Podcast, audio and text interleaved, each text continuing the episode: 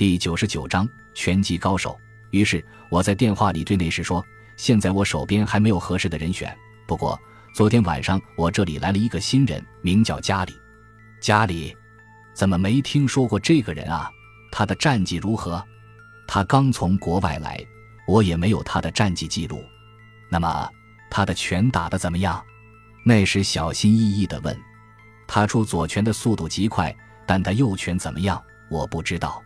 那时似乎对家里产生了点兴趣，又问：“那你觉得这个人的实力怎么样？”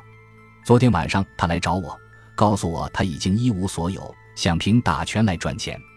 我对那时说：“依据我的判断，他是个很有潜力的选手，至少在三十五岁之前，他一定会成为一流的拳击手。”好吧，但愿家里能够在麦加洛手下撑两个回合，我可不想要不堪一击的。那时在电话里笑着说：“那时我无法向你保证什么，不过我很看好家里。”第二天傍晚，家里又来俱乐部找我，我带着他去见律师，然后我们签订了合同，约好每场比赛我抽取门票的百分之十。周六那天比赛就要开始了，我送给家里一件黑色的长袍，因为那是他最喜欢的颜色。然后我就带着他步入赛场。由于麦加洛是当地人。又拥有很多粉丝，所以那天来观战的大部分观众也都是冲着他来的。我和家里在拳台的这一端做好了出战的准备。这时，开赛的锣声响起来了。麦加洛从他的那一端走到拳台中央，一边走还一边在胸口上画着十字。家里见麦加洛这样做，突然变得面色苍白，惊恐万状。我以为他是被麦加洛的气势给镇住了，就赶紧给他打气说。家里别紧张，你只能硬着头皮上了，闭着眼睛打吧。家里点点头，深吸了一口气，转身向拳台中央跑去。他站好姿势，两眼盯着麦加洛，猛然出了一记左拳，狠狠地击中麦加洛的下巴，结果麦加洛轰然倒地。全场的观众几乎都惊呆了，连裁判也目瞪口呆，甚至忘记了数数，因为这场比赛开赛仅九秒钟。麦加洛就被家里击倒，观众席上发出了一阵阵嘘声。这并不是因为麦加洛落败，而是因为比赛的速度太快了，他们花了钱却没看到精彩的比赛。我和家里刚刚返回更衣室，就见那时已经怒气冲冲地等在那了。他狠狠地瞪着家里，然后把我拉到一边质问说：“华伦，你这是在坑我？”我赶紧解释说：“那时我发誓，我绝没想到会出现这种结果。”不行，必须让我的麦加洛扳回一局。我们再比赛一场，再比一场。我捻着下巴上的胡子，缓缓地说：“再比一场倒是可以，不过门票的百分之六十要归我们。百分之六十，你这简直是抢劫！”那时气得差点跳了起来。可他转念一想，麦加洛败北是他战绩上的污点，必须尽快洗刷掉。经过一番讨价还价。我们决定各得门票的一半。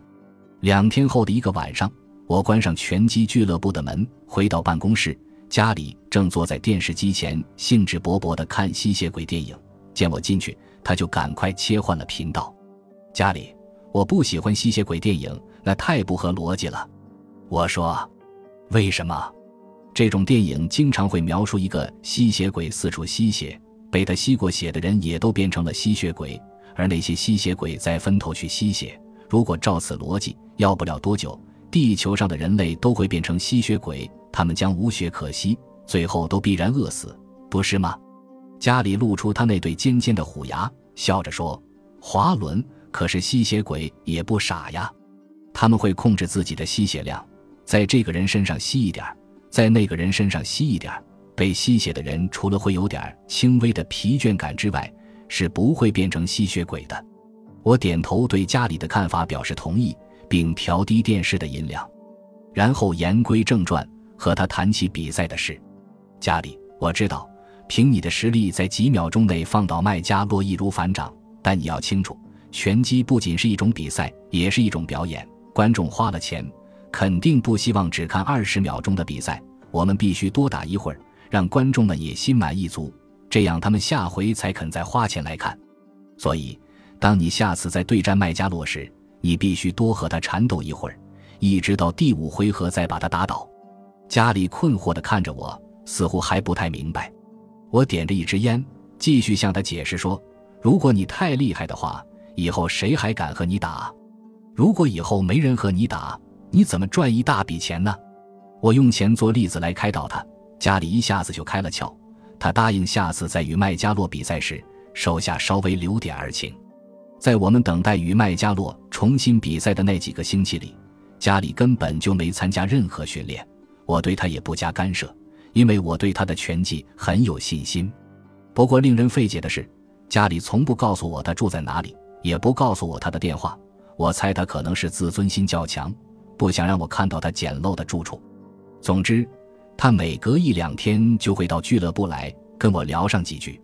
家里和麦加洛的第二次比赛终于又开始了。这次家里按照我说的，在拳击台上和麦加洛你来我往，打得很热闹。打到第五个回合时，家里看时机已到，便一拳击倒了麦加洛。这下家里名声大振，一下子拥有了许多粉丝。在那以后的日子里，我们又签了很多场比赛。为了不让比赛显得一边倒，我跟家里商量，让他在每场都故意被对方击倒两三次，造成家里只是个进攻犀利的选手，但防守不行的假象。这样一来。每个拳击经纪人都会认为自己的拳击手也能有击倒家里的机会。在随后的一年里，家里参加过七场正式比赛，每场都完胜对手。后来，家里的名声越来越大，其他州的拳击手也前来挑战他。有了家里这棵摇钱树，我们都赚了许多钱。但是后来，我发现家里好像有心事，经常一个人沉默地坐着。我问他到底是怎么回事。他却摇摇头不肯说，家里出名了，也吸引了许多女孩子的目光，纷纷约他出去玩。据我所知，家里对待他们一直非常规矩，从未有过非分之想。我们赢了第十场比赛后，一天早晨，我正在办公室数钱时，突然听见了敲门声。开门一看，外面站着一位女人，她中等个头，相貌一般，看上去并没有什么特殊之处。请问？怎么才能找到家里先生？他问。我也没有他的联系方式。我说他只是偶尔来这里，我甚至不知道他住哪儿。他怔住了，然后向我吐露了实情。两个星期前，我开车去另外一个州看望姑妈，在返回的路上，由于天黑路滑，我的车轮陷进了沟里。我费了好大劲儿也无法把汽车弄出来。我又累又饿，最后迷迷糊糊的在车里睡着了。那天我做了个怪梦，梦见一个男人帮助了我，而梦醒之后，真的发现我的汽车窗外有一个身材高大的男人，正低头看着我。他很热情地帮助了我，用他自己的车把我送到一个公用电话亭。我打电话给父亲，请父亲派人来接我。当这位女子说话时，我注意到她的喉部有两个红色的小包，好像被蚊虫叮咬过一样。她继续说：“她帮助了我之后就离开了。”连姓名也没有留下，但这几天她的影子一直在我眼前晃动。说到这里，那位女子的脸红了。昨天晚上我看电视里的体育新闻时，才知道她叫家里，是本地有名的拳击手。于是我就找到你这儿来，想向他亲自道谢。好的，那他下次来的时候，我代为转达吧。他仍站在那里不肯走。突然，他好像想起了什么，说：“家里那天把钱包掉在了现场，里面有一千元。”拖车司机拾到后交给了我，我心想，这年月像这种好心的拖车司机不多了呀。我对那女子说：“我可以替你把一千元转交给家里。”她尴尬地笑了笑，说：“真是不巧，今天走得匆忙，我忘记把家里的钱包带出来。我叫戴芬，还是给你留下我的地址和联系方式吧，请你转告家里，让他直接找我来取。”第二天，家里来到俱乐部。我把戴芬的事告诉他，并把他的地址和联系方式也给了他。